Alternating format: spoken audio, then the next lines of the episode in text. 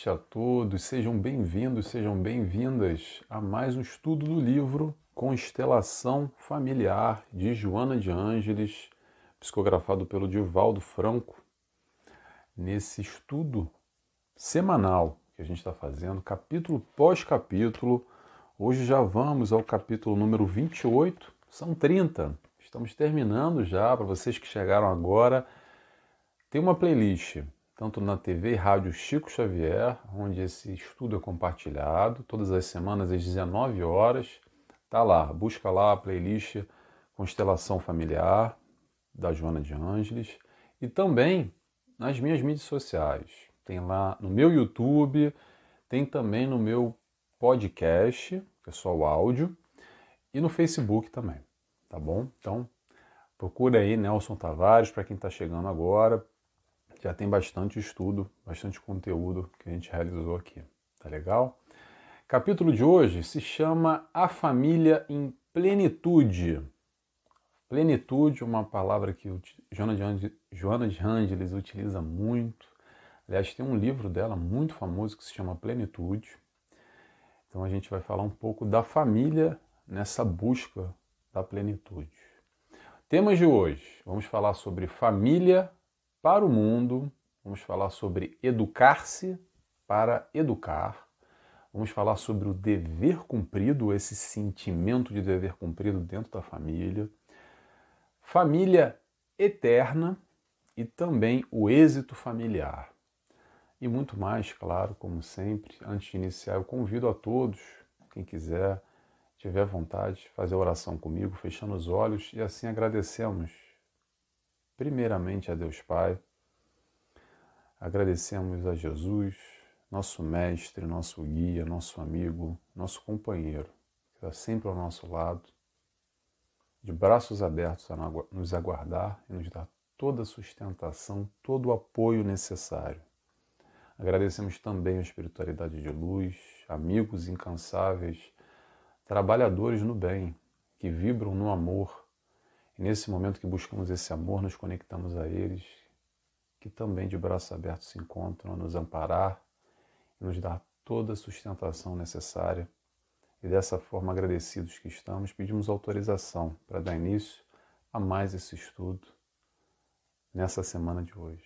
Que assim seja, graças a Deus. Muito bem, pessoal. Então vamos lá, eu separei alguns pontos aqui, como sempre, eu falo para todos e repito. Antes de mais, deixa eu só dar um gole na água aqui, que está com a garganta seca já, antes de eu começar a falar. Hum. Eu digo o seguinte, pessoal. Tenta ler o, o capítulo antes, porque eu só busco aqui alguns trechos que eu acho interessante para a gente conversar um pouco, compartilhar um pouco o que faz sentido para mim. Tomara que faça sentido para vocês também, mas é sempre bom a gente ler, porque cada um interpreta de uma maneira diversa com certeza vai ser uma maneira boa, tá? Seja a maneira qual for, é, esse conteúdo de Joana é sempre um conteúdo que nos toca, ou toca alguns, e nos desperta o melhor, a reflexão, o pensamento. Então convido a todos a lerem. O livro está aí nas livrarias, no Brasil, em centros espíritas. Aqui em Portugal, alguns centros têm também. Se não online, hoje em dia é mais fácil. E até em PDF, se eu não me engano, ele tem também. Tá legal? Então vamos lá, vamos primeiro trecho? Vamos começar? Joana nos diz, um trecho que eu separei aqui para a gente pensar um pouquinho. Por isso repetimos, Joana, né? Está repetindo. A família é a célula máter do organismo social, sendo responsável pelas ocorrências grupais na humanidade. Tudo quanto acontece no lar reflete-se no conjunto externo da comunidade, nunca se podendo desassociar os reflexos domésticos na sociedade que lhe é a consequência global. E por isso que eu separei esse trecho aqui do Família para o Mundo, porque é muito interessante, pessoal, o que Joana faz. Traz uma nova perspectiva, uma perspectiva mais aprofundada de que algumas pessoas, alguns pensadores, filósofos, enfim, soci sociólogos, é, fazem uma leitura de que o mundo, a sociedade corrompe o homem. Mas de alguma forma aqui Joana traz uma outra dinâmica, uma outra percepção quando entende-se que o ser humano na família é só o micro, uma pequena parcela que ali, organizado ou desorganizado, vai para o macro, no mundo, na sociedade como um todo. Então, por isso que ela chama atenção, ela fala, repete e repete, e a gente repete também para dar atenção à família, tá? Vamos fazer em casa, o dever de casa. Quantas vezes eu já falei isso? Para quem me acompanha, deve ter escutado isso umas três ou quatro vezes pelo menos. Fazer em casa o dever de casa. É o foco inicial, o foco principal, o foco primordial. É a gente estabelecer as relações o mais, mais amorosas, o mais harmônico possível dentro de casa. É primeiro na família, depois a gente vai para o mundo. Quando eu quero dizer depois a gente vai para o mundo, a gente está sempre convivendo num ambiente familiar e com o próximo, no mundo afora, no trabalho, no estudo, com o vizinho. É, as interrelações que são que são que a gente está sempre conectado na sociedade.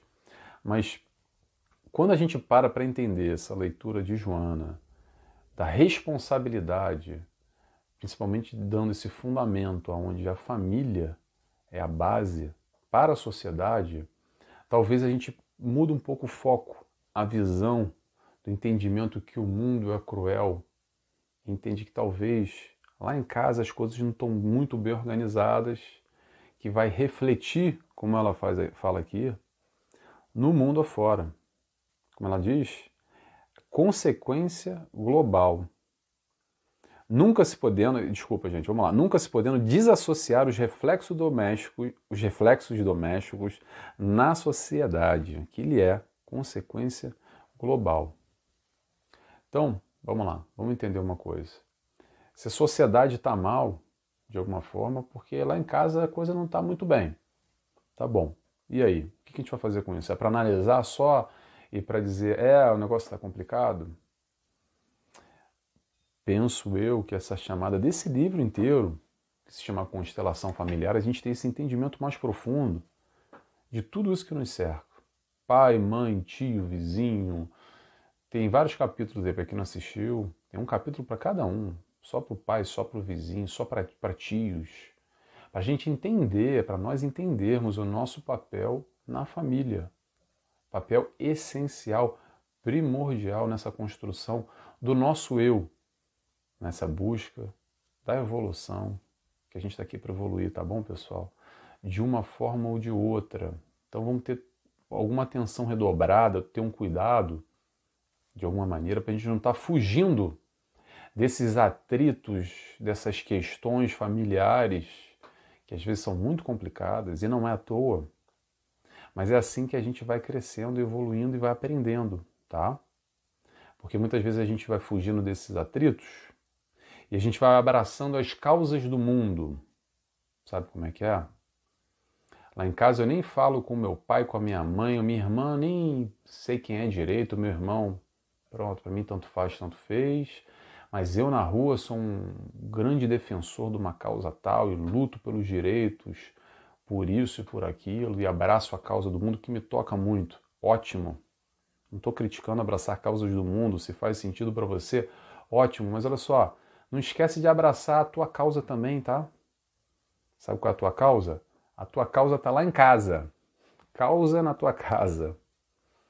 Então tenha atenção para a gente, tenhamos todos atenção para a gente buscar aprender com esses conflitos. Não é à toa que a gente parou nessa família, tá?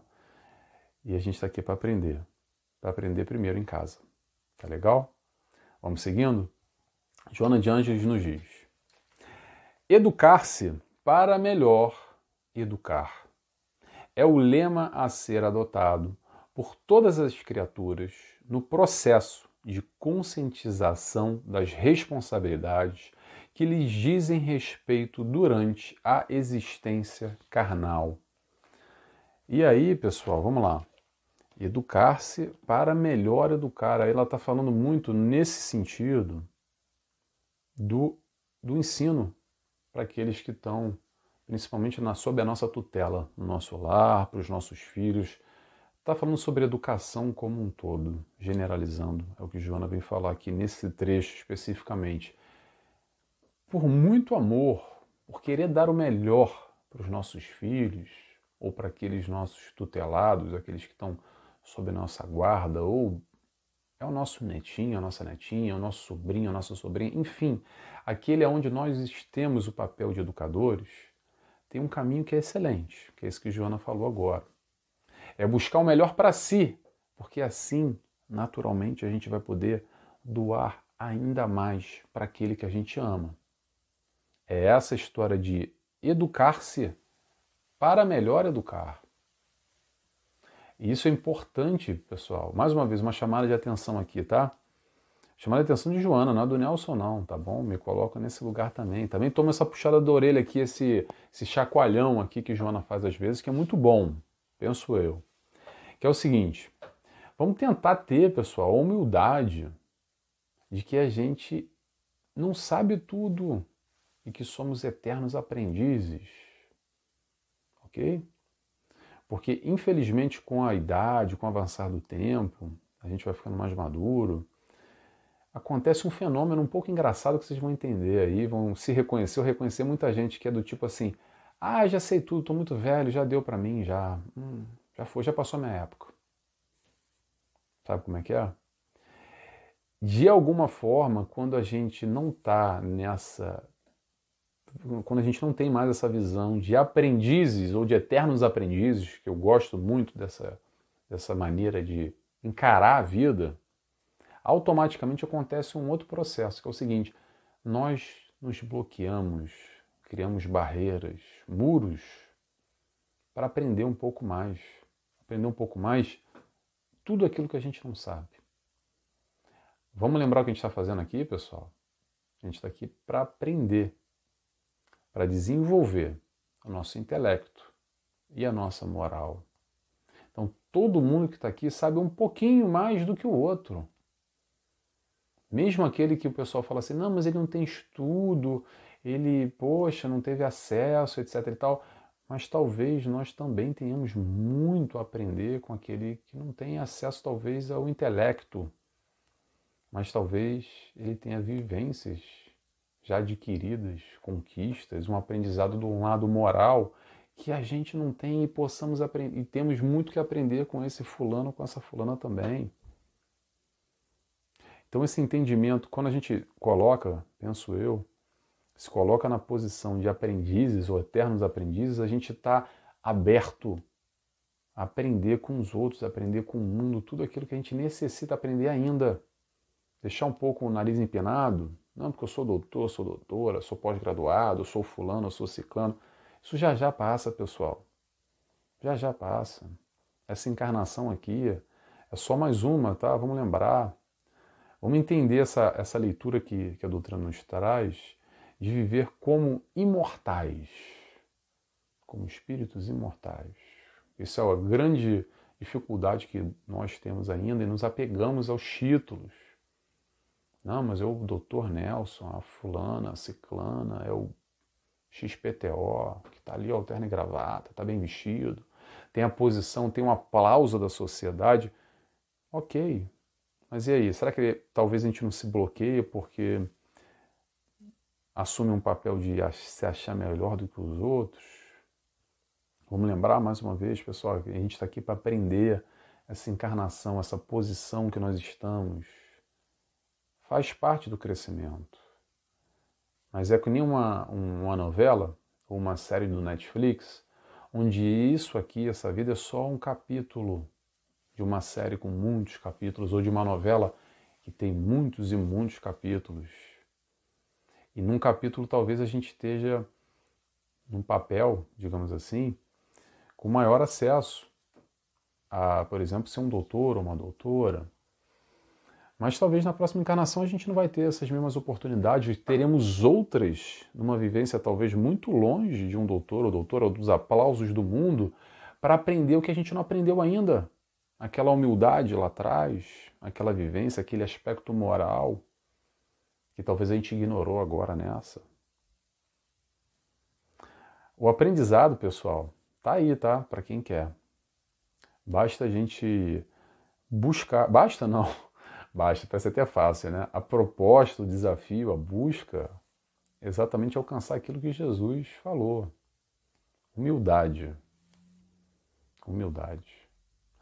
E nós temos a humildade e caridade, que é o contraponto do egoísmo do orgulho, que é o grande mal de todos nós aqui, tá bom? Dá uma olhada aí dentro que você vai achar orgulho, dá uma olhada aí dentro que você vai achar egoísmo.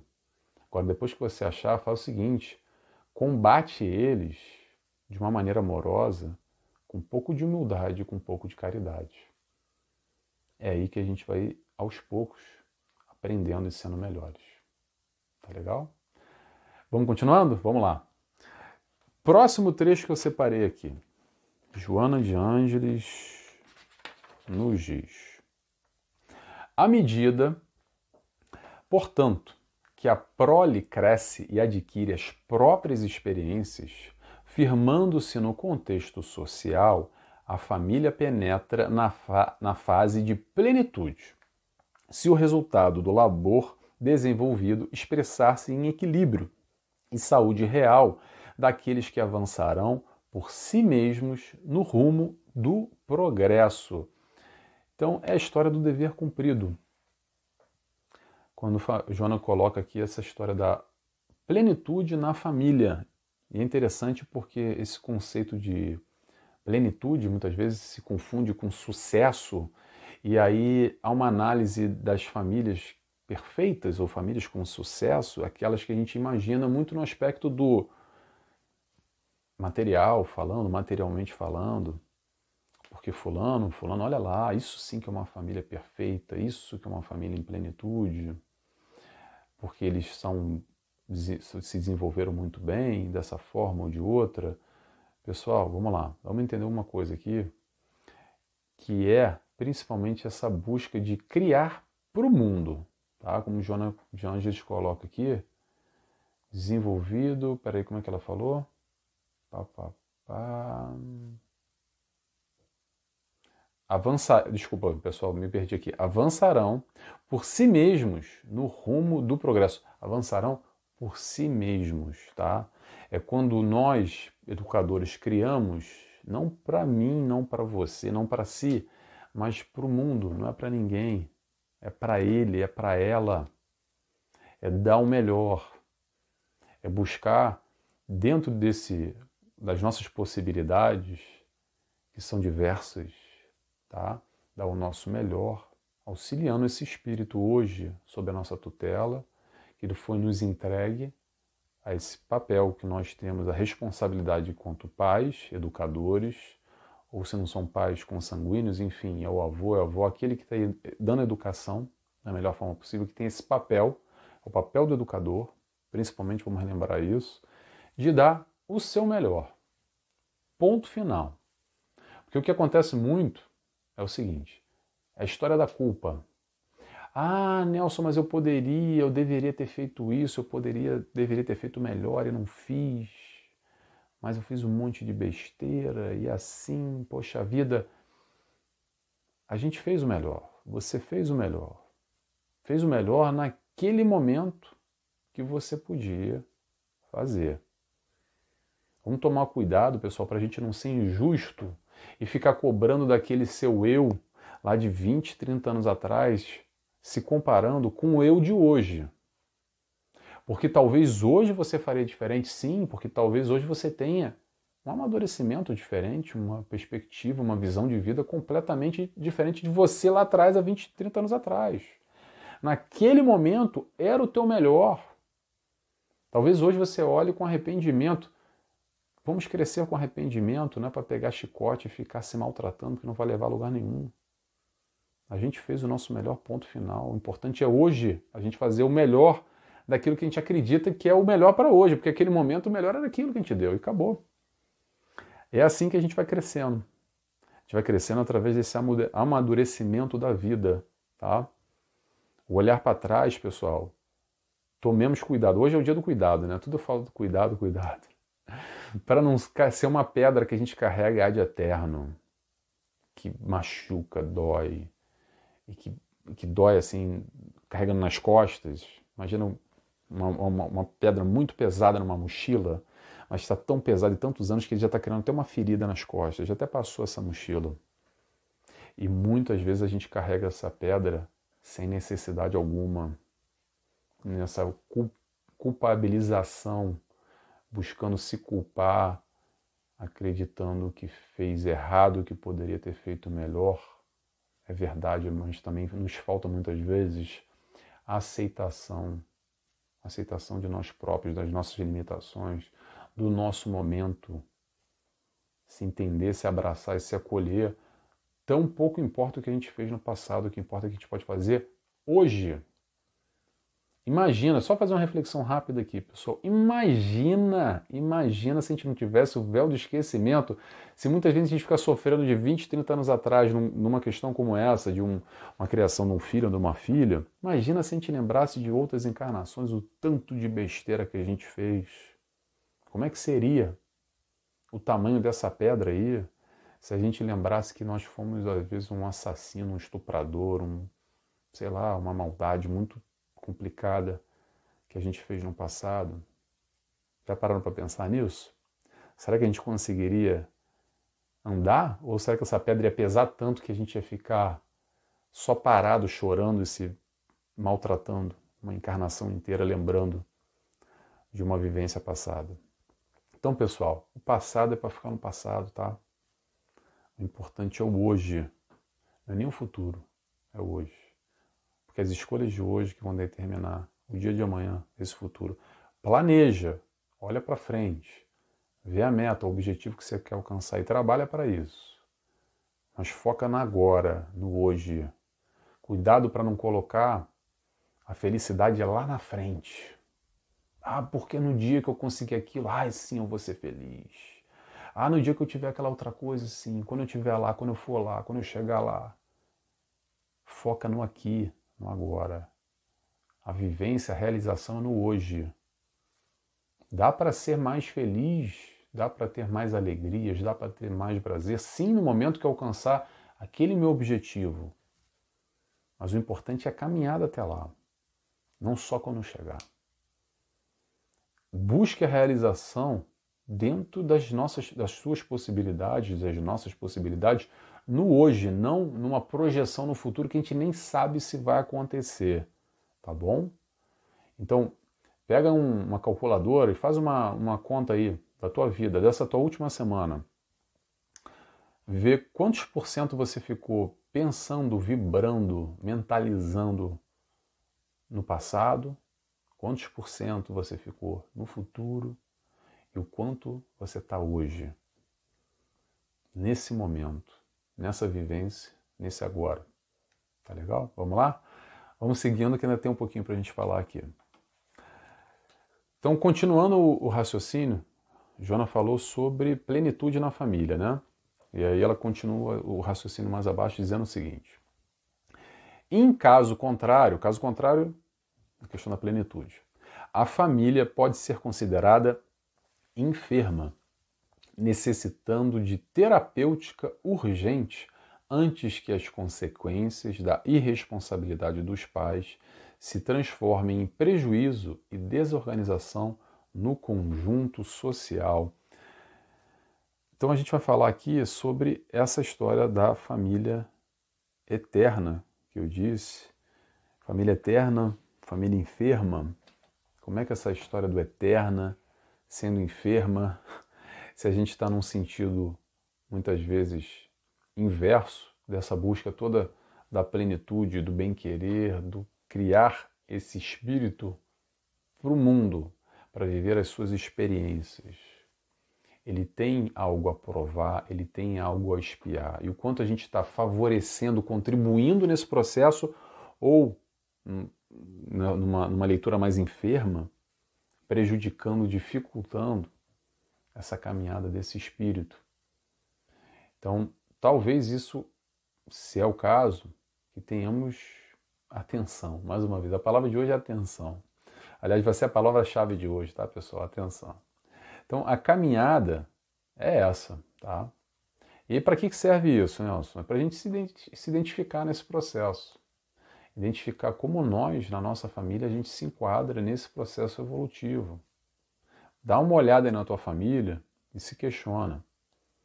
Tá parecido com isso? Mais ou menos? Não, tá totalmente distante. A coisa lá em casa tá boa, tá ruim, tá meia bomba, merece mais atenção ou não? Pergunta: o que, que eu posso fazer para melhorar? Será que dá para fazer alguma coisinha a mais ali? Dá para ter um esforçozinho extra lá em casa? Com aquele fulano, com aquela fulana, com aquele pai, com aquela mãe, com aquele irmão, quem quer que seja que eu já não aguento mais. Sabe como é que é? Será que a gente não pode fazer um pouquinho mais? Um pouquinho mais? Vamos lembrar outra coisa, pessoal. 100% nunca vai estar, tá? tá? É, querer estar tá 100% tudo bem, tudo bom, é uma utopia. A vida é feita de altos e baixos e dentro da família também. Não dá para estar tá tudo bom o tempo inteiro se a tua família está cheia de imperfeitos como você. Porque nem a gente está bem o tempo inteiro. Então como é que vai dar para tá, a família estar tá tudo bem? É buscar um equilíbrio, uma harmonia dentro do possível, dentro das possibilidades. Nem muito pro alto, nem muito para para baixo. Muito pro alto é ótimo, deixa rolar, a vida que segue. Quando estiver lá embaixo, principalmente, buscar um equilíbrio, uma harmonia, entendendo que somos essa tal família eterna, que os nossos laços, hoje consanguíneos, já vêm sendo estabelecidos há muito tempo atrás muitas das vezes em outras e outras e outras encarnações, que essa história só continua, que nem a, o capítulo da novela que a gente falou ainda há pouco, o capítulo da série da Netflix, é mais um capítulo nessa grande família. Não tinha aí o Grande Família, uma série no Brasil, um, um programa na, na, TV, né, de comédia, na Globo. A Grande Família, acho que era isso. É assim que é, pessoal. Então, essa visão da imortalidade, talvez, talvez, seja o convite para a gente entender melhor essa dinâmica. Reconsiderar, repensar, ter mais calma, segura um pouco. Tenta controlar um pouco essa emoção. Quando já sobe o sangue, você já tá para falar, aquela fração de segundo, aquele clique, dá uma respirada, tira o foco, Bebe uma água. Sabe, um, vou dar uma, uma técnica boa para vocês, pessoal. Vamos lá. É só uma técnica, tá? Só uma técnica. Quando começar ao bicho pegar lá em casa, começar uma discussão, começar um pega para capar, você faz o seguinte: vai caminhando para a cozinha. Vai lá, vai caminhando para a cozinha, abre a geladeira, pega uma garrafa de água, assim, ó, pega uma garrafinha de água, e vai botando no copo, enquanto a pessoa vai falando. E quando ela começar a falar, vai bebendo. Não é água do Chico Xavier, não, tá, gente? A água do Chico Xavier é imaginária. É, uma, é um copo de água mesmo, assim, aqui, ó. Copo de água, ó. Hum. Vai bebendo, sabe por quê? Vai pausando, vai controlando um pouco aquilo que a gente já quer falar. Então vai conversando e bebendo água ao mesmo tempo. Às vezes ajuda demais a controlar o nosso ímpeto, o que às vezes a gente fala um monte de besteira e nem acabou de falar, tá na metade da frase já se arrependeu, fala: Meu Deus do céu, que besteira que eu fiz. Olha o que eu falei aqui, não deveria ter falado isso. Olha que besteira. É ou não é assim que acontece? Então, há recursos, tá? Mas o recurso não é só para ficar bebendo água o tempo inteiro também, tá bom, gente? A ideia aqui é a gente aprender um pouco essa tá, tática, essa técnica que eu dei é só para auxiliar no momento que o sangue sobe. Porque quando o sangue sobe, pessoal, o que, que acontece? Deixa eu explicar. A gente vai na emoção, a gente toma decisões na emoção, no ímpeto, com sangue na cabeça. E aí, pessoal, essas, essas decisões, a maior parte das vezes, não é muito legal. As melhores decisões é quando a gente está tranquilo, sereno, dentro do possível, racionalmente, conversar abertamente, com franqueza, deixando um pouco o lado emocional, porque quando o lado emocional está no bolo, a gente se embola e faz um monte de besteira a maior parte das vezes. Tá legal? Então vamos lá, vamos que a gente já está no nosso horário, vamos terminando com o tal do êxito familiar, para fechar o estudo de hoje. Joana nos diz: o êxito não deve ser considerado como a soma dos resultados felizes em totalidade, porquanto muitos espíritos renascem em famílias equilibradas com finalidades expiatórias, permanecendo em situação afligente, sem que isso constitua fracasso do grupo doméstico. Antes, pelo contrário, a sustentação do enfermo espiritual, cercado por bondade e por amor, igualmente significa plenitude do programa estabelecido. Mais uma vez, Joana aqui rompe um pouco, ou aprofunda, ou vai além dessa visão da família perfeita, família feliz, família certa, ou a família plena, ou tal plenitude, ou esse êxito familiar, colocando que não é muito bem só nesse aspecto limitado que a gente enxerga as coisas, materialmente falando.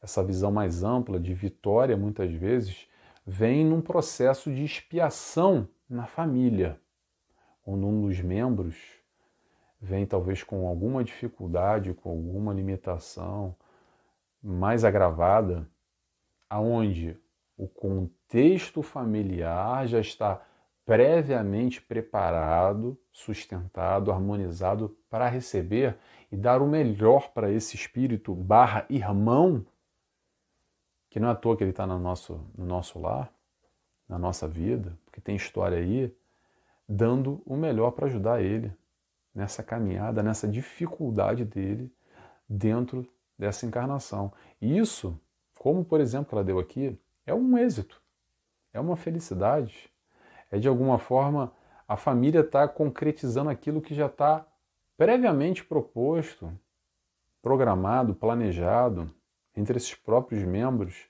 para receber no seio familiar um membro da família em um processo de expiação difícil, complicado, que merece e carece ainda mais de amor nesse todo. Tá bom? Pessoal, palavra-chave de hoje: atenção. Não dá para ser diferente. Então, você ficou até o final, escreva para mim, por favor, a palavra atenção. Tomara que vocês tenham gostado do estudo de hoje. Semana que vem, o capítulo que vem é o 29, já o penúltimo capítulo, que se chama A Família Odierna. Odierna? Odierna ou Odierna? Acho que é Odierna, né? A Família Odierna, capítulo 29. Semana que vem a gente está aqui de volta. Deixa eu até ver se tem 30 capítulos mesmo. Capítulo 30, Constelação Familiar Perene. E acabamos, é isso. Semana que vem, capítulo 29 Espero vocês aqui, tomara que vocês tenham gostado, tá bom?